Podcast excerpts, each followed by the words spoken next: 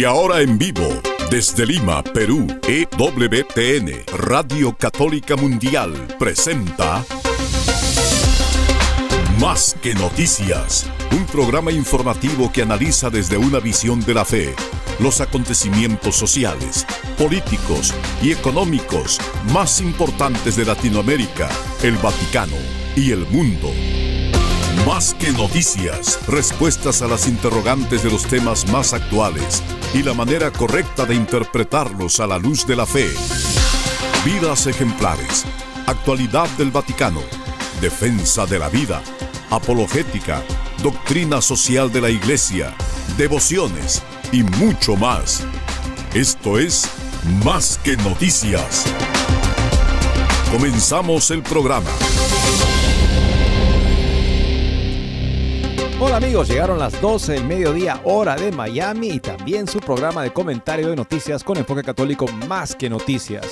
Emitimos este programa desde la redacción central de la Agencia Católica de Informaciones, ASI Prensa, parte de la gran familia de EWTN al servicio de la prensa católica, que es una prensa con espíritu, con verdad católica que nos ilumina en los acontecimientos de nuestros tiempos, del día a día. Gracias por acompañarnos, soy Eddie Rodríguez Moreno. También reciba mi saludo amigos, les habla Guillermo Montezuma. Qué alegría estar con ustedes, qué bueno que nos encontremos para ver las cosas de la iglesia a la cual amamos, a la cual de verdad sentimos una profunda adhesión y al sufrimiento que está pasando en persecuciones, secuestros de religiosas en Haití, por ejemplo, que tenemos que orar. En este día de San Pablo, que recordamos su conversión, algo que tenemos que nosotros hacer día a día, convertirnos. Nadie puede decir, yo ya estoy convertido, no. Todos los días tenemos que convertirnos y ojalá sintiéramos en el corazón ese anhelo de que pueda el Señor ser amado, conocido, glorificado. Pues quien alguien le queda muy claro esto es al cardenal Müller, quizá algunos dirán, ah, es el representante de la doctrina, ahora la iglesia tiene que ser más pastoral. Les comento esto que recojo de un libro delegado del Papa Benedicto XVI que dice así, a veces se tiene la idea equivocada de que la doctrina es mera teoría, abstracción etérea, desconectada de lo real, concreto, y se identifica la doctrina con lo que no es ni práctico ni útil. Nada más falso que esta construcción. La doctrina es la misma verdad, en cuanto expresada y explicada para ser aplicada. La doctrina es el presupuesto necesario de toda la acción eclesial que será verdadera cuanto más afianzada esté en lo doctrinal. Y si la doctrina es bien explicada, entonces sin lugar a dudas será bien aplicada. Esto le quedó muy claro a el Papa Ratzinger y también al Cardenal Müller, que nos enseña una verdad que es eh, algo seguramente para nosotros, pues que podríamos decir, es algo que se entiende, es claro. Dios odia el pecado porque sabe que nos arrastra a la muerte. Y dice, se debe interpretar el amor divino según lo muestra Cristo con su misericordia. Por otro lado, amigos, estamos en la octava de oración. Hoy culmina con la conversión, la fiesta de la conversión de San Pablo.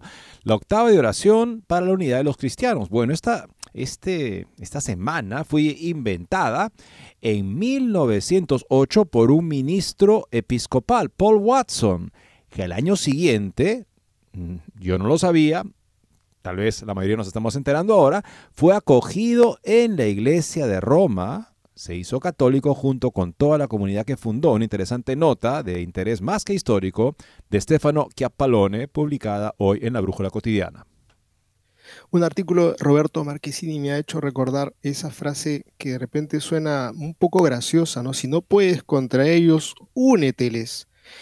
Y este artículo es un artículo crítico hacia una posición del cardenal Wallet que dice que la era del cristianismo ha terminado y es que es necesario reposicionarse en nombre de qué? Del pluralismo y sin no buscar exclusivismos. Entonces, según la perspectiva de Roberto Marquesini, esto es una rendición al mundo antievangélico. Vamos a compartirle este artículo crítico a las nuevas posiciones de el cardenal Wallet. Tenemos aquí de todos los lados, amigos, porque también vemos aquí una interesante nota publicada hoy en Info Católica. Monseñor Gil Tamayo, tajante, no voy a bendecir ni una unión homosexual para evitar toda confusión y buscando el bien de los fieles. Por otro lado, Gómez Cantero, obispo de Almería, dice que estaría muy mal que un sacerdote se niegue a bendecir a parejas irregulares ya que el Papa lo quiere y eso bastaría para evitar cualquier problema aparentemente de escándalo. Bueno, el mismo documento establece que el escándalo es algo que hay que tener presente a la hora de dar esta bendición y de repente a este, a los sacerdotes que, en fin, además que el obispo de Almería está perdiendo sacerdotes, desde que llegó parece que no, no lo quieren, se están yendo, está buscando sacerdotes extranjeros justamente para reemplazar a los que se van, pero al parecer este, alguien que esté todavía en esa diócesis y en conciencia vea justamente la maldad, la inducción a... que finalmente también como lo explica este obispo, finalmente dice, bueno, sí, en la iglesia han habido momentos en los que han habido grandes enfrentamientos y luego cambió la cosa y todo se quedó igual y no pasó nada. Ah, eso es lo que piensa también entonces dar bendiciones. O sea, no hay nada de qué preocuparse acá, siempre y cuando uno haga exactamente lo que quiere Monseñor Fernández con la refrenda del Papa. Bueno, esto nos hará pensar también justamente en por qué un obispo así hace que sacerdotes buenos se vayan y los que se quieran quedar, bueno, ayer les comentábamos, les compartíamos interesante nota de Tomás Escandrolio sobre cómo apelar a las razones que puedan ser convincentes para ese, esa autoridad eclesiástica, aunque no sean las esenciales, para poder lograr al menos salvaguardar la conciencia propia y no cooperar con el mal. Amigos, y el nombramiento del cardenal Víctor Manuel Fernández ha traído cola, por supuesto que una tremenda cola, y siguen apareciendo notas y aparecen los escritos del mismo Víctor Manuel Fernández en la línea de su pasión mística, de su cúrame con tus labios, un verdaderamente un escándalo muy, muy eh, lamentable y, está apareciendo no solamente esto, sino que está apareciendo voces fuertes que están ah, pidiendo eh, la destitución al cardenal Fernández, y esta vez de la Academia, eh, de la Academia para la Vida y la Familia, que son los miembros de la Academia Juan Pablo II, que están diciendo, pues no es apto para cumplir el papel de defensor de la fe y piden que se reemplace por un teólogo competente y que sea fiel a la moral de las enseñanzas de nuestra iglesia. Vamos a compartirles esta carta, que es una tremenda carta y sin duda seguramente muchos de ustedes dirán, pues esto lo suscribo también. La Academia Pontificia para la Vida este, fue refundada. El Monseñor Pali empezó a a convocar a personas contrarias a la doctrina de la iglesia, a ser parte de la Academia Pontificia para la Vida. Entonces, en esa ocasión se fundó la Academia Juan Pablo II para la Vida en 2017 por ex miembros de la Academia Pontificia para la Vida. Esta es esta Academia Juan Pablo II que pide, en base a un tipo de reflexión o material eh, erótico teológico que atenta y agrede justamente la debilidad del ser humano en este campo que es muy evidente. Cuando la iglesia hace más o menos 100 años justamente publicó una, resolución, un decreto de la Congregación para la Fe en la que decía que ese tipo de literatura debía ser evitada porque induce a las personas a caer al pecado sobre texto de mística. Bueno, de Fernández de eso tiene mucho. Por otro lado, amigos, si hay alguien como el señor Biden, que ya es evidente que está entrando en una fase de demencia, pero no obstante eso, se empecina cada vez más por hacer que toda su campaña gire en torno al aborto, no existiría una persona así, además que va a misa dominicalmente, con el visto bueno, la anuencia del cardenal de Washington, no existiría una persona así si la iglesia fuera clara en condenar el gravísimo mal del aborto y por lo tanto tomar las consecuencias prácticas de decir no pueden participar de la comunión los que lo promuevan. Pero nadie le quiere hacer, lamentablemente, en su entorno eclesiástico ese favor al señor Biden, tanto así que toda su campaña está girando en torno a liberalizar el aborto hasta el momento del parto. Ninguno de estos eclesiásticos lamentablemente salvará el alma del señor Biden precipitada en esta resbaladera cada vez más una pendiente cada vez más aguda, pero ciertamente lo seguirán en esa pendiente si no se convierten, al menos por el peligro gravísimo al que se enfrenta este hombre. Todos los obispos que tengan jurisdicción en algún lugar donde el señor Biden va a misa tendrían que dar la orden de que no pueda comulgar para que ojalá eso al menos lo sacude un poco y le haga pensar, mejor no girar el futuro muy corto ya, político y además de vida que tiene en torno a la promoción del aborto. Amigos, si las palabras de Juan Pablo II fueron proféticas, África sorprenderá al mundo. Y fíjense ustedes la noticia que les vamos a compartir, porque mientras esta parte del mundo está desangrándose por la esterilidad, no hay vocaciones a la vida consagrada, al sacerdocio, hablamos de Nigeria, que es un país donde se vive en persecución permanente, donde se encuentra un nivel de pobreza altísimo, extrema pobreza, pues la iglesia está asistiendo a un escenario impresionante. Explosión de vocaciones, son más de 6.500 seminaristas que son verdaderamente como para escuchar y mirar esta noticia con un corazón agradecido en medio de la desgracia que se está viviendo en esta otra parte del planeta. Vamos a compartirle esta nota luego de la siguiente pausa. No se muevan de EWTN, Radio Católica Mundial. Enseguida regresamos con Más que Noticias.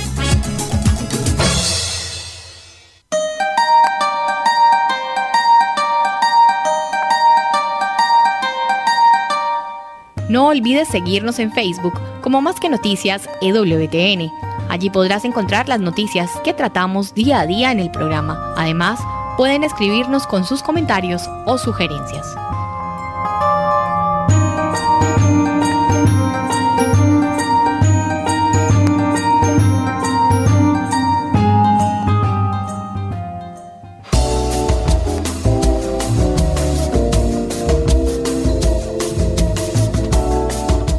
Si quieres estar informado de todas las noticias del acontecer de la iglesia y seguir el día a día del Papa Francisco, entra ya a la página web de Asiprensa www.asiprensa.com y podrás estar enterado de todo lo que sucede en la iglesia.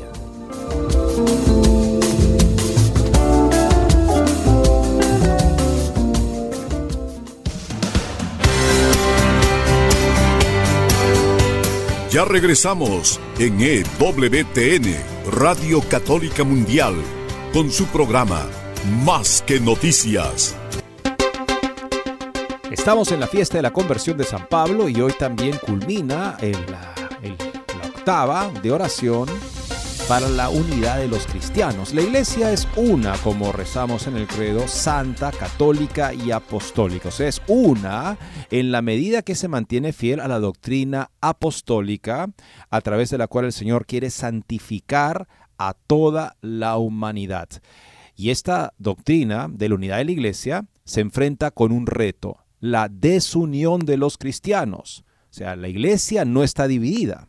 La iglesia es una como decía muy bien el cardenal Ratzinger, el Papa Emérito Benedicto XVI, la iglesia es una e indestructible en los que están dispuestos a sufrir por la verdad del Evangelio. Ahí está la iglesia, que es ante todo martirial. Son los que dan testigo, testimonio al Señor Jesucristo y de esa manera entran en la bienaventuranza de su Señor en medio de las persecuciones. Ahí está la cruz, nuestra victoria, nuestra única esperanza que nos permite desde ya en la medida que participamos de la persecución por la verdad, vivir en las bienaventuranzas que nada en este mundo nos puede quitar.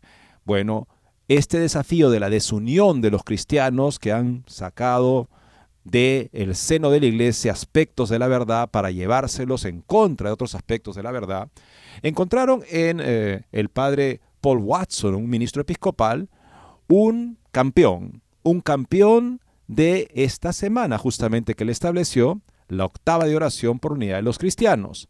Lo que no se sabe seguramente, además del nombre de este ministro episcopal, es que al año siguiente de haber fundado este octavario en 1908, fue recibido en la Iglesia Católica junto con toda la comunidad que fundó. Tenemos una nota de Stefano Chiappalone publicada por la Brújula Cotidiana. La Semana de Oración por la Unidad de los Cristianos nació oficialmente en el año 1908 la intuición se debe en particular al padre Paul James Watson, nacido como Lewis Thomas, y al reverendo John Spencer, ambos anglicanos en correspondencia epistolar, de una orilla a otra, el océano, el primero en los Estados Unidos y el segundo de Inglaterra, pero la historia del primero es bastante singular e involucró a toda la comunidad que fundó en la transición a la Iglesia de Roma. Watson era episcopal, es decir, perteneciente a la rama estadounidense de la comunión anglicana. Nacido en 1863, se convirtió en pastor en 1886 junto con su madre, Lurana Mary White, fundó el 15 de diciembre de, 1898 una comunidad religiosa de inspiración franciscana, pero todavía en un contexto episcopal, en la montaña santa de Greymoor, 50 millas al norte de Nueva York, la Sociedad de la Expiación, palabra que significa expiación, pero también reconciliación. Precisamente con el término expiación, la llamada Biblia, Biblia King James, en uso entre los episcopales, traduce la reconciliación recibida por medio de Cristo en el pasaje de la carta a los Romanos 5.11 que inspiró al padre Watson. Luego superpuso el significado literal de las palabras at one ment, o sea, atonement, at one ment quiere decir eh, unidos en unidad, o sea, en uno. Literalmente, si uno une las palabras, la etimología de esa palabra atonement que es reparación, sería también unirnos, en este caso justamente a través de la reparación, con Dios, que solía expresar la vocación a la unidad de los cristianos. En 1908, Watson, que en 1900 había asumido el nombre religioso de Paul James, inició así con su comunidad la primera octava de oración por la unidad de los cristianos, que surgió, como ya se ha dicho, de la correspondencia con el reverendo Spencer Jones. Este último, el año anterior, había propuesto el día 29 de junio dedicado a los santos Pedro y Pablo.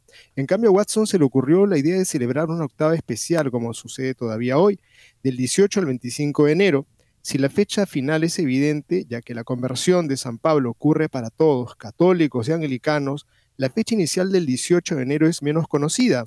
De hecho, esa fecha coincidió con la fiesta católica de la Cátedra de Pedro en Roma, ahora que se ha trasladado al 22 de febrero, y su variante protestante, la fiesta de la confesión de Pedro aún en uso entre ellos, la coincidencia entre las fechas revela una insospechada implicancia ecuménica del llamado calendario tridentino.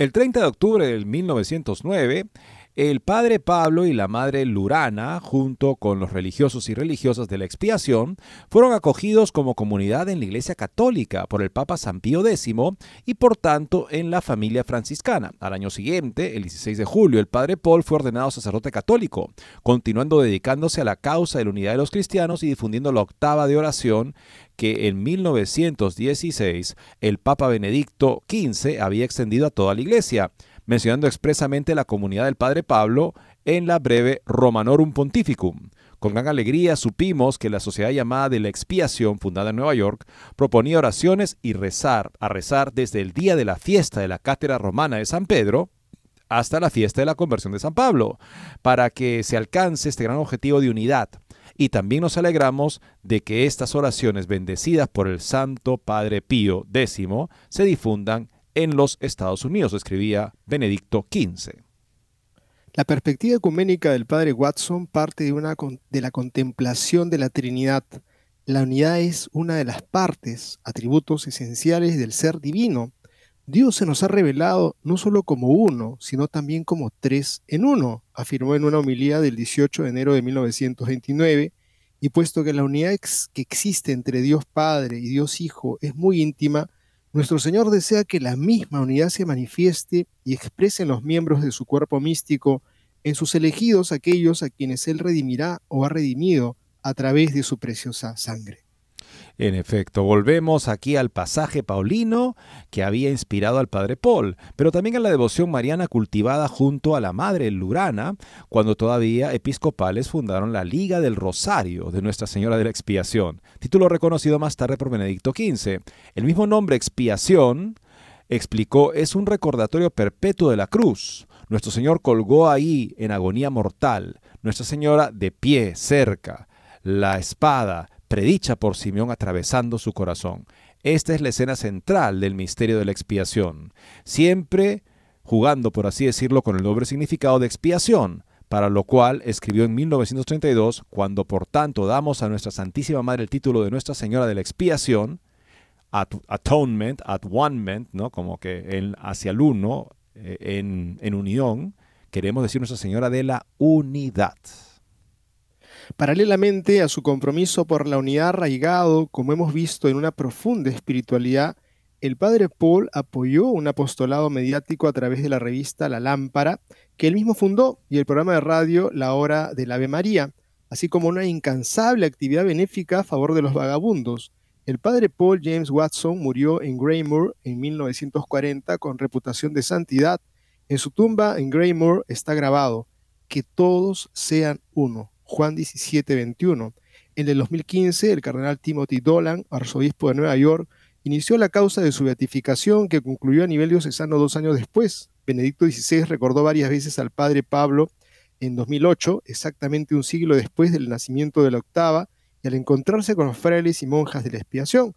El hombre que inventó la Semana de Oración por la Unidad de los Cristianos no se conformó con un diálogo descendente caracterizado por compromisos teológicos o equilibristas doctrinales, sino que estuvo animado por una intensa vida contemplativa que buscaba en la sangre de Cristo la auténtica fuente de la reconciliación.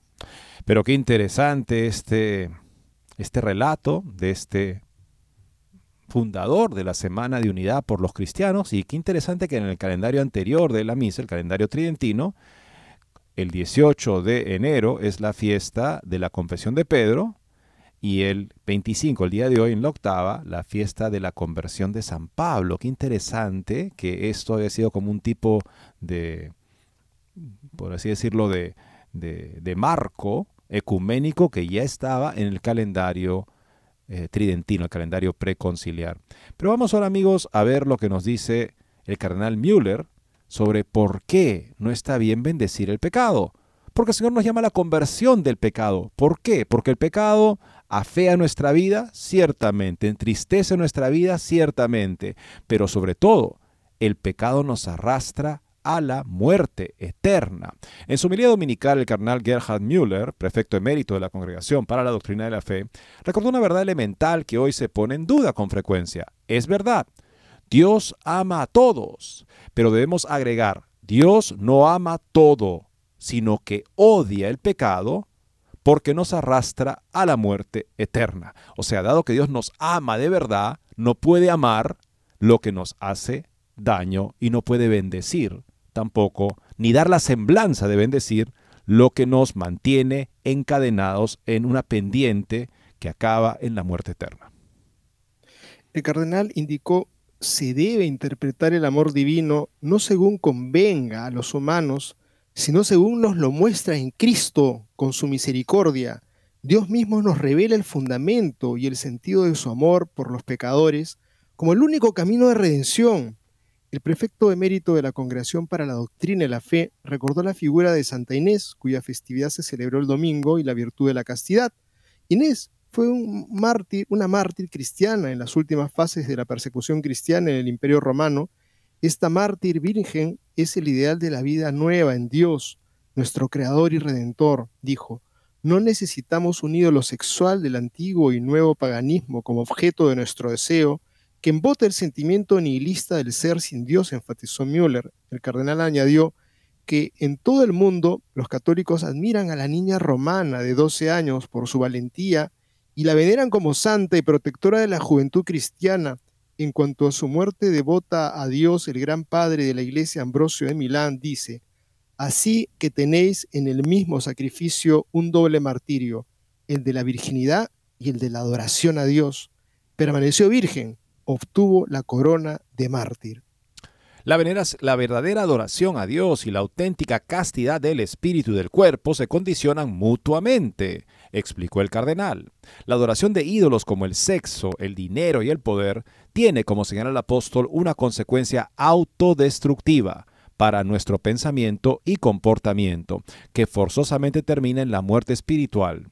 La castidad, como virtud cristiana, que surge de la adoración al único y verdadero Dios como creador y consumador de nuestra vida, significa reconocer el significado positivo de la corporeidad en general y de la sexualidad masculina y femenina en particular, dijo Müller, porque Dios creó a los seres humanos como hombre y mujer. Es solo una prueba de la hostilidad hacia la humanidad, el nuevo paganismo, del nuevo paganismo, la realidad de que la ideología de género atea perturba a los jóvenes en su identidad masculina o femenina y que son tentados por empresas médicas a mutilar sus cuerpos por mucho dinero, advirtió. No se necesita gran inteligencia para desenmascarar la perversa propaganda que supone disfrazar eufemísticamente con palabras bonitas estos crímenes contra la humanidad bajo la expresión libre elección de género. La enseñanza moral cristiana no tiene nada que ver con adiestrar a la bestia salvaje que hay en nosotros o con la vida instintiva regulada por la razón pragmática.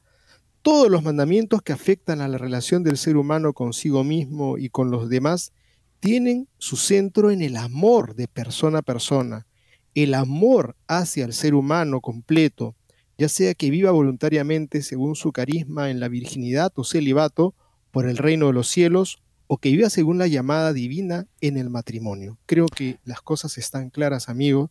El llamado a la santidad, a vivir el amor es la gran respuesta que tiene el cristianismo y no tenemos que hacer subterfugios para quedar bien con el mundo, incluso querer adaptarnos al mundo y claudicar al llamado que hace el Señor de convertirnos y entender que esa conversión es tanto para los que son parte del clero como para quienes son parte del laicado, tienen vocación a la soltería o al matrimonio o a la vida de consagrados. Estamos todos invitados a la santidad. No hay que claudicar y miramos ahora otra nota que sí nos hace pensar pues en esa claudicación en la cual están cayendo algunos pastores para querer adaptarse a estas presiones fuertes que tienen de parte del mundo y en caso de autoridades, como es el caso de el cardenal Wallet. Roberto Marquesini tiene un artículo crítico al respecto con este título. Cristianos reposicionen. Así Wallet se rinde ante el mundo. Para el cardenal Wallet, la era del cristianismo ha terminado. Es necesario reposicionarse en nombre del pluralismo y sin pretensiones exclusivas. Una rendición, un rendimiento al mundo antievangélico, escribe Marquesini. Vivimos tiempos muy interesantes escribe Marquesini, en los que leemos cosas extraordinarias. Eso es lo primero que me vino a la mente cuando leí un artículo del carnal Wallet en la prestigiosa revista teológica Comunio, que había sido por tiempo justamente una alternativa de buena doctrina liderada por el carnal Ratzinger tras la confusión y la crisis del posterior al Vaticano II. El artículo, aunque complejo, es digno de nota y reflexión. Después de un párrafo introductorio, comenzamos con fuerza. La era del cristianismo ha terminado cita literal, declaración escalofriante o con carcajadas según el punto de vista. ¿Cómo puede terminar la era del cristianismo? Toda la historia es cristianismo, ya que Cristo es el alfa y el omega. El cardenal ciertamente llamó nuestra atención con esa frase. Ha comenzado una nueva era, explica, en la que los cristianos deben reposicionarse en relación con su entorno si quieren transmitir la herencia cultural y espiritual del cristianismo. El cristianismo es ajeno a este entorno, es recibido con indiferencia o incluso hostilidad, incluso en, países tradicionalmente católicos. Releamos con calma. El cristianismo es ajeno a este ambiente, es recibido con indiferencia o incluso hostilidad, incluso en países tradicionalmente católicos. ¿Qué ambiente es este? Quizás del mundo. Si así fuera, no habría nada extraño. Si el mundo os odia, sabed que a mí me odió antes que a vosotros. Si fuerais del mundo, el mundo amaría lo que es suyo, ya que no sois del mundo, sino que yo os elegí del mundo, por eso el mundo os odia. Juan 15, 18, 19.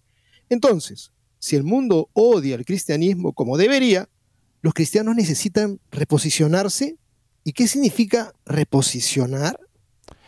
Lo explica poco después. Debemos reflexionar sobre el futuro del cristianismo en un contexto que espera que los cristianos adopten un nuevo paradigma para dar testimonio de su identidad. Por eso debemos mirar la diversidad cultural y religiosa con voluntad de diálogo y ofrecer la visión cristiana libremente y con atención a la fraternidad humana. Texto muy querido del Papa Francisco, la fraternidad humana sin profesión común de la fe cristiana. Continúa Marquesini. Por eso el mundo, suponiendo que este sea el significado de contexto, pide al cristianismo que adopte un nuevo paradigma. La frase es aterradora y se explica así. Por eso debemos mirar la diversidad cultural y religiosa con voluntad de diálogo y ofrecer la visión cristiana libremente y con atención a la fraternidad humana. ¿Por qué debemos? ¿Desde cuándo la Iglesia debe corresponder a las expectativas del mundo? Y además, el apostolado siempre ha estado disponible para el diálogo, aunque casi siempre unilateral. o sea, por la otra parte que solo quiere que le escuche sin escuchar la parte cristiana. Gratuito, de hecho, pagado un alto precio en testimonio, en persecución, y atento a la fraternidad humana real, que es la que quiere Dios Padre a través de su Hijo, el primero de muchos hermanos. Esto no es un nuevo paradigma, es lo que los cristianos siempre han hecho. Con esta interesante reflexión seguimos después de esta pausa. No se muevan de EWTN, Radio Católica Mundial. Enseguida regresamos con Más que Noticias.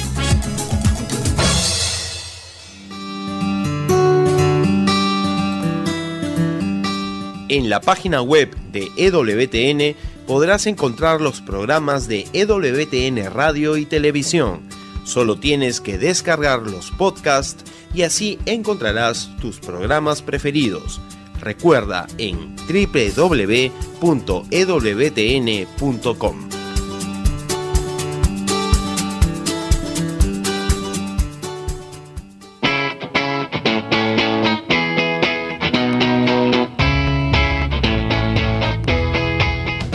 Te invitamos a que visites la página web de Asiprensa, www.asiprensa.com, donde encontrarás todas las noticias y actualidad de la Iglesia en el mundo. No lo olvides, www.asiprensa.com.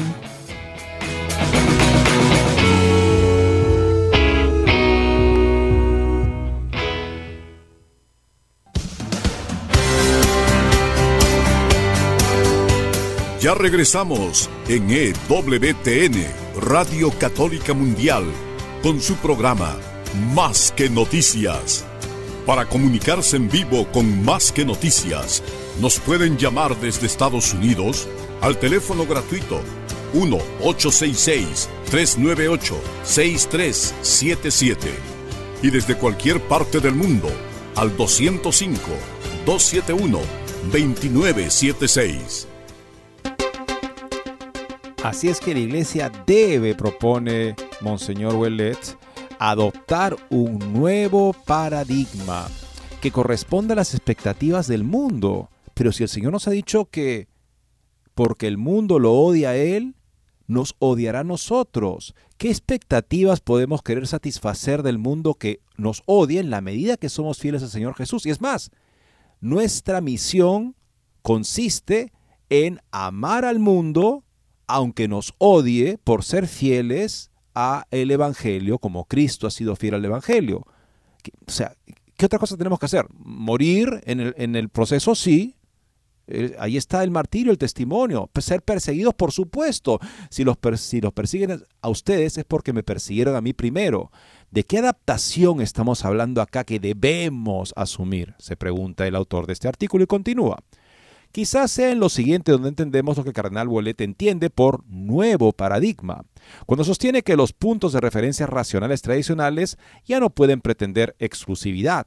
En resumen, el cambio de época concibe el pluralismo como un elemento constitutivo de toda sociedad en el mundo globalizado.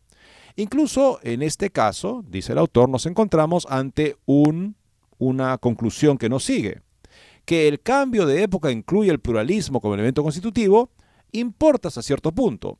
Y no está claro por qué la reclamación de la exclusividad de los puntos de referencia racionales tradicionales ya no sería admisible. Basta echar un vistazo a la declaración Dominus Iesus para comprender que esto no solo es posible, sino necesario. Es decir, la Iglesia tiene un mensaje, la plenitud de la verdad que debe transmitir al mundo. Esto llevará a los corazones que buscan la verdad a abrazar a través de una conversión costosa, ciertamente, como para todos nosotros, la plenitud de la verdad, que transforma nuestra vida y nos convierte en testigos, en luz, en medio de una generación depravada y perversa, como dice el apóstol Pedro. Pero si no queremos ser luz de esa manera, seremos una luz engañosa, diría yo. En definitiva, su eminencia utiliza tonos importantes y frases pegadizas. La era del cristianismo ha terminado. Los cristianos deben reposicionarse. Nuevo paradigma, paradigma. Pero no está claro hacia dónde se dirige.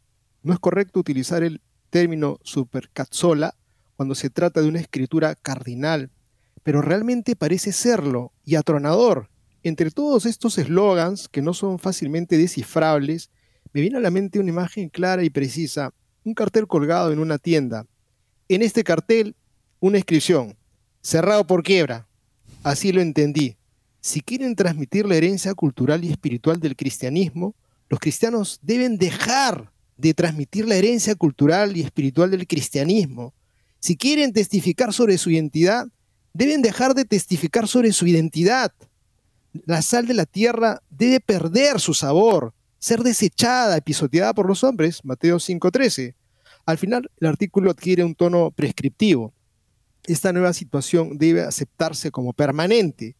No está claro a qué situación se refiere el cardenal, al odio del mundo hacia el cristianismo, a un oscuro nuevo paradigma, al hecho de que un príncipe de la iglesia se exprese como el conde Massetti, un conde que estaba en un sótano, que tenía unos enredos por aquí. Una cosa está clara, esta nueva situación debe aceptarse como permanente. Así son las cosas, así deben de ser.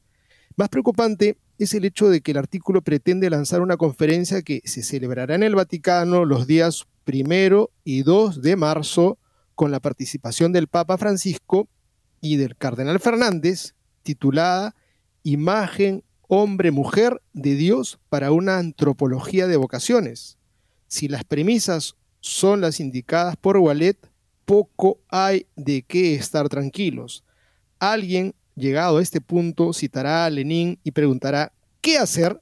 Por lo que a mí respecta, no tengo dudas. El que persevere hasta el fin será salvo. Mateo 24:13. Yo quisiera agregar simplemente dos líneas. Yo pienso que esta palabra, el verbo de Dios hizo carne y habitó entre nosotros. Y esta otra frase que dice, en el mundo tendréis tribulación, ánimo, yo he vencido al mundo, es para que la medite el cardenal Wallet que entienda de qué se trata esto de que el verbo de Dios se hizo carne y que en el mundo tendréis tribulación. Ánimo, yo he vencido al mundo.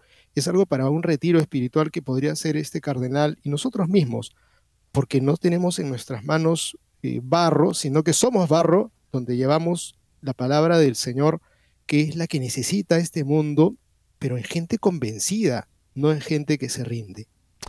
Pensamos este, en estos días en los que estamos justamente en la novena previa a la fiesta de Santo Tomás de Aquino, estamos ya en el triduo hoy día, su fiesta es este domingo, y pensamos en cómo él asumió con todas las fuerzas de su ser que Dios le había dado, pero que justamente llevó a plenitud con mucho trabajo, oración, entrega generosa a Dios y a las necesidades de sus hermanos, llevó adelante la misión que le había indicado por un carisma recibido de Dios, eh, a Santo Domingo, su padre espiritual, la verdad. Y esa verdad es una verdad que incluye todos los aspectos que el ser humano puede conocer de la realidad y esto como es iluminado por la luz de la fe, en una armonía rigurosa que convence al ser humano y lo lleva justamente a abrazar, a querer abrazar, por razones naturales y razones sobrenaturales, la plenitud de la verdad. Todo eso, por supuesto, es otro paradigma que lamentablemente el cardenal Bolet ha dejado atrás. Veamos ahora amigos el caso de un obispo que nos invita a ser fieles al Evangelio y no causar escándalo, aunque de por medio esté toda una declaración vaticana que nos invita a hacer cosas que son escandalosas, reconociendo que lo son y diciendo, bueno, eviten el escándalo, pero háganlo. Bueno, qué bonita manera de participar de una culpa ajena. Monseñor José María Gil Tamayo, obispo de Granada, se ha unido al cada vez más numeroso grupo de obispos, incluso en Occidente, que no tiene la más mínima intención de bendecir uniones pecaminosas. En declaraciones a los medios ha asegurado que no bendecirá parejas homosexuales y su arquidiócesis mantendrá la doctrina de la Iglesia sobre el verdadero matrimonio y las uniones irregulares. Durante una breve intervención ante los medios en un encuentro informal con periodistas de Granada, en conmemoración de la festividad de su patrón San Francisco de Sales, y al ser preguntado sobre este asunto, Gil Tamayo ha expresado que la arquidiócesis estará siguiendo de cerca las directrices de la Santa Sede. En el documento del Dicasterio para la Doctrina y la Fe, Fiduchas Súplicas y en la nota aclaratoria posterior, no voy a bendecir ni una unión homosexual, ni similar. Yo voy a bendecir a la persona, sin que haga falta hacer una ceremonia, afirmó el prelado. El arzobispo de Granada indicó que en la arquidiócesis andaluza se seguirá con respeto exquisito y en comunión con el Papa Francisco la doctrina de la Iglesia sobre el verdadero matrimonio y las uniones irregulares evitando toda confusión y buscando el bien de los fieles. Al mismo tiempo aseguró que no tiene intención de participar en ninguna campaña contra la declaración fiducia supplicans con su interpretación del texto basta. Ahora veamos amigos lo que un hermano obispo de Monseñor Tamayo Gil, el obispo de Almería, ve las cosas desde el punto de vista completamente contrario. Dice que estaría muy mal que un sacerdote se niegue a bendecir parejas irregulares. Gómez Cantero aseguró en el encuentro que mantuvo con los periodistas almerienses que nunca he visto tanta oposición a un papa tan públicamente. Nunca se ha hecho, pero a este papa se le crucifica por todos lados, por sectores a los que, por lo que sea, les interesa, asegurado. El sucesor de González Montes al frente de la diócesis de Almería dijo sobre fiducia supplicans que si el Papa, que tiene un montón de asesores, quiere dar un paso más, hay que estar con el Papa, afirmó. El obispo de Almería, eh, perdón, aquí he, perdido, Eddie, puedes continuar. sí, el obispo de Almería desveló que están fichando curas extranjeros para taponar la fuga de curas desde que llegó a Almería. Además, ha apuntado que como sociedad tendríamos que revisar cómo influyen en todos los ámbitos las ideologías, incluso las religiosas, y ha considerado que entre los cambios habrá cosas que nos gusten más o que nos gusten menos, pero que nos exigen una conversión del corazón. Oye, pero o sea, nos convertimos entonces nuevamente como Google, ¿no? O sea, si el mundo cambia, yo me convierto como piensa el mundo para que el mundo no me rechace, como si rechazó a Cristo. En ese sentido, Gómez Cantero, que ya se jactó de haber bendecido parejas gays en el pasado, ha añadido que ha habido cambios que en su momento escandalizaban a la gente y con los que después no pasó nada. Aparentemente piensa que bendecir uniones establecidas en base a un vínculo gravemente pecaminoso será uno de esos cambios que al fin de cuentas no causará ninguna consecuencia.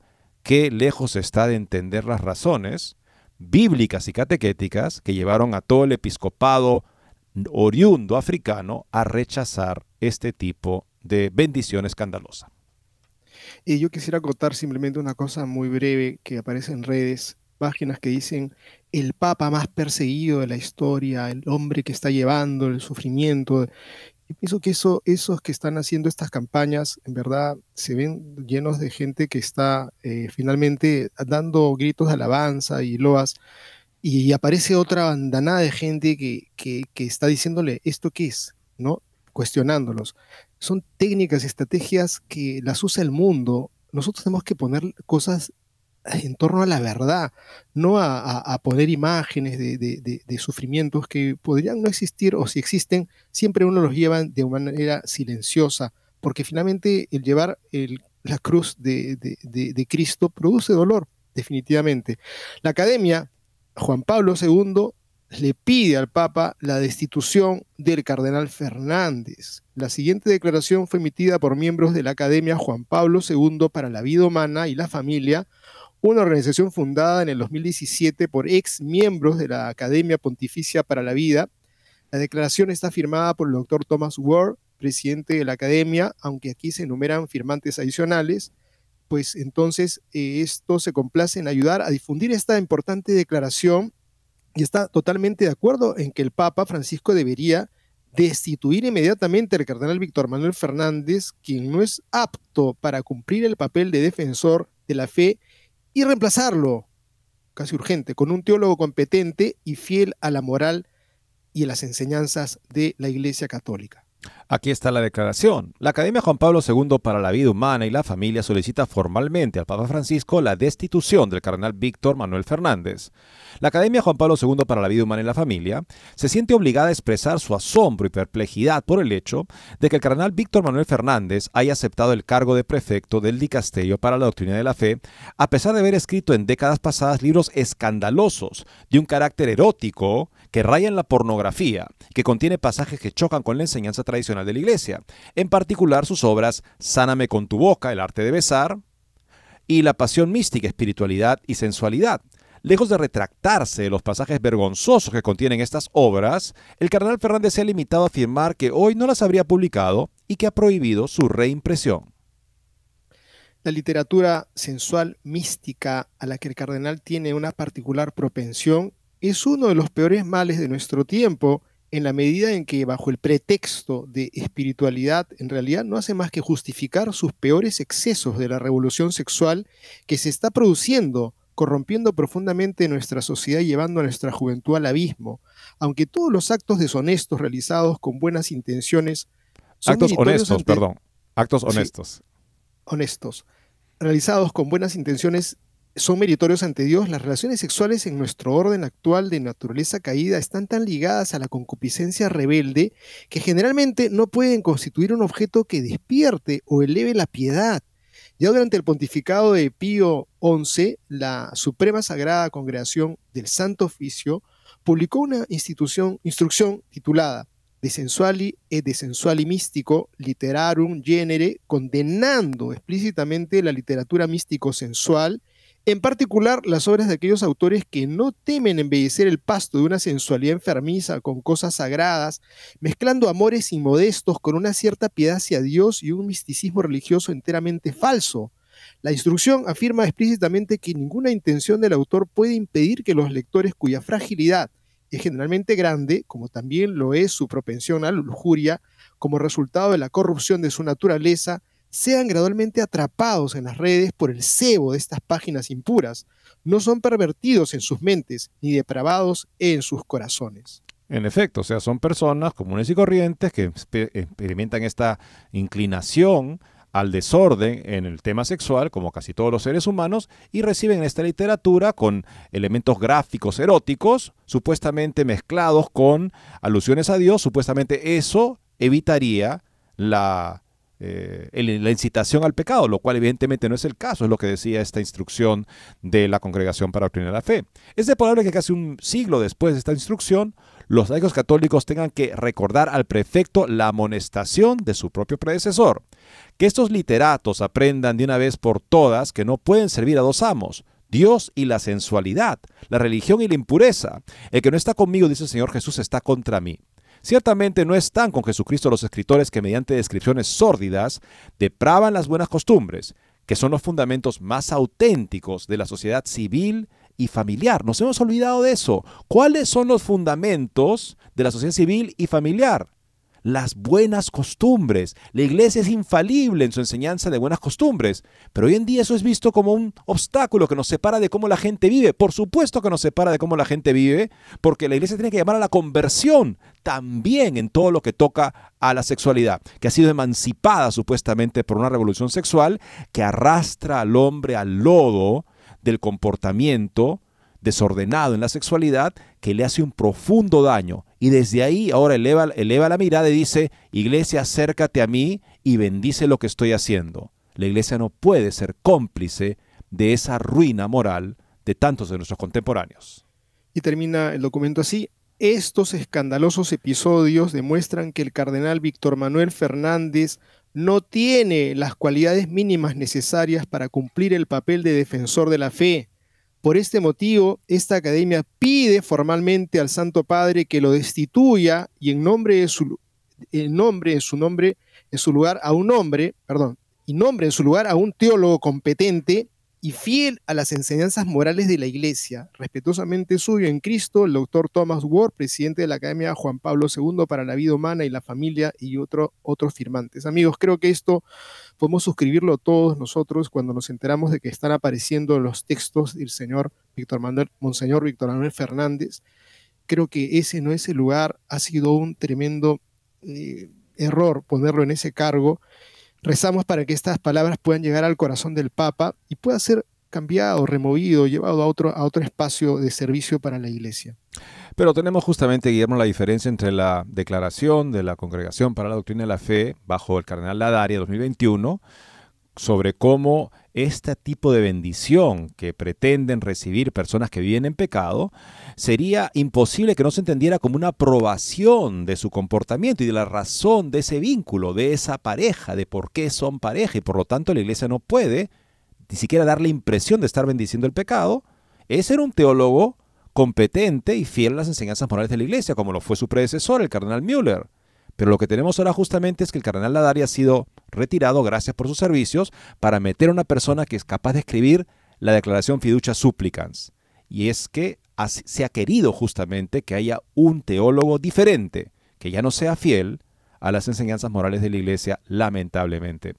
Y por ese tipo de teólogos, falsamente teólogos, que retuercen a través de una razón, en fin, que ya no piensa según el Evangelio, las verdades morales del Evangelio, es que tenemos personas como el señor Joe Biden. Y en el caso del señor Joe Biden, me pregunto, ¿habrá alguna compasión para el estado final de su alma por parte de estos teólogos tan comprensivos?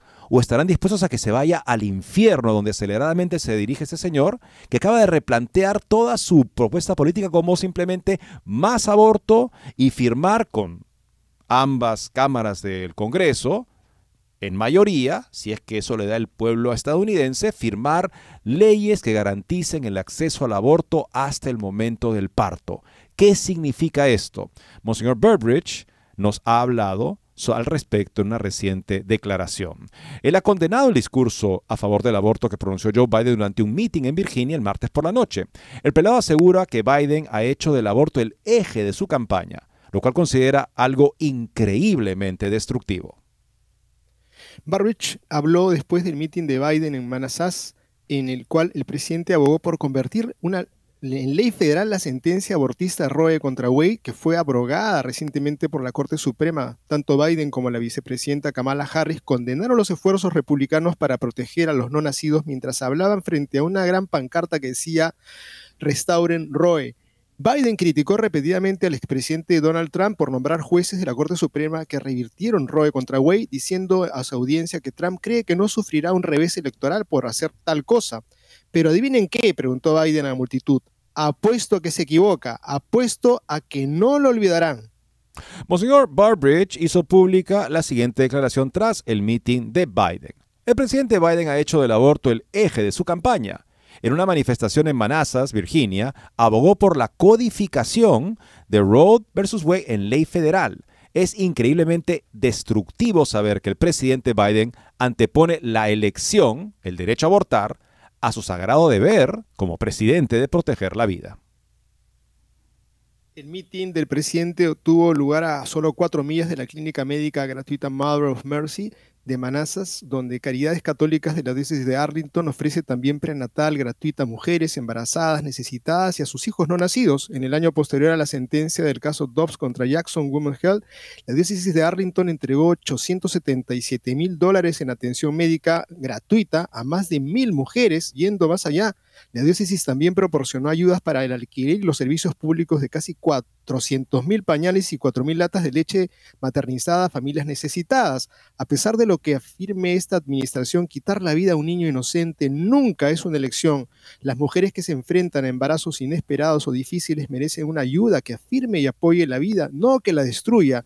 El aborto sigue siendo el principal problema de derechos civiles a nuestro tiempo y sin embargo ayer mismo la administración Biden anunció nuevos esfuerzos para aumentar el acceso a píldoras abortivas recetadas que no son seguras desde el punto de vista médico. Está claro que no se trata de la salud de las mujeres. La diócesis de Arlington y todo el movimiento Provida se mantendrán firmes en asegurar que los padres que se enfrenten a embarazos inesperados o difíciles tengan el apoyo que necesitan para elegir la vida para sus hijos no nacidos. Pensemos amigos en la muerte de estas criaturas que el señor Biden quiere garantizar. ¿Y eso qué garantiza? Lamentablemente ya puertas en los últimos años y quién sabe, días, meses, como todos nosotros, solo que él ya por razones de edad, de encontrarse con Dios. ¿Habrá alguna compasión por parte de los clérigos, los sacerdotes y obispos que calman la conciencia de Biden para que ya ni siquiera pueda distinguir el gravísimo pecado que está cometiendo con el poder público cuya función en la ley natural es salvaguardar la vida y el bienestar de todos los seres humanos. Él está usando para atacar al ser humano más vulnerable y lo hace yendo cada domingo a misa y comulgando porque hay curas y obispos que lo respaldan en este proceder maligno. Evidentemente el destino final del señor Biden o no creen en un infierno o no les importa que Biden acabe ahí. Amigos, hoy jueves eucarístico, vayamos a orar ante el Santísimo Sacramento, pidamos por la unidad de la Iglesia, que esa sangre de Cristo la renueve, la vivifique. Y amigos, muchas gracias por estar con nosotros. Dios mediante, mañana nos volvemos a encontrar.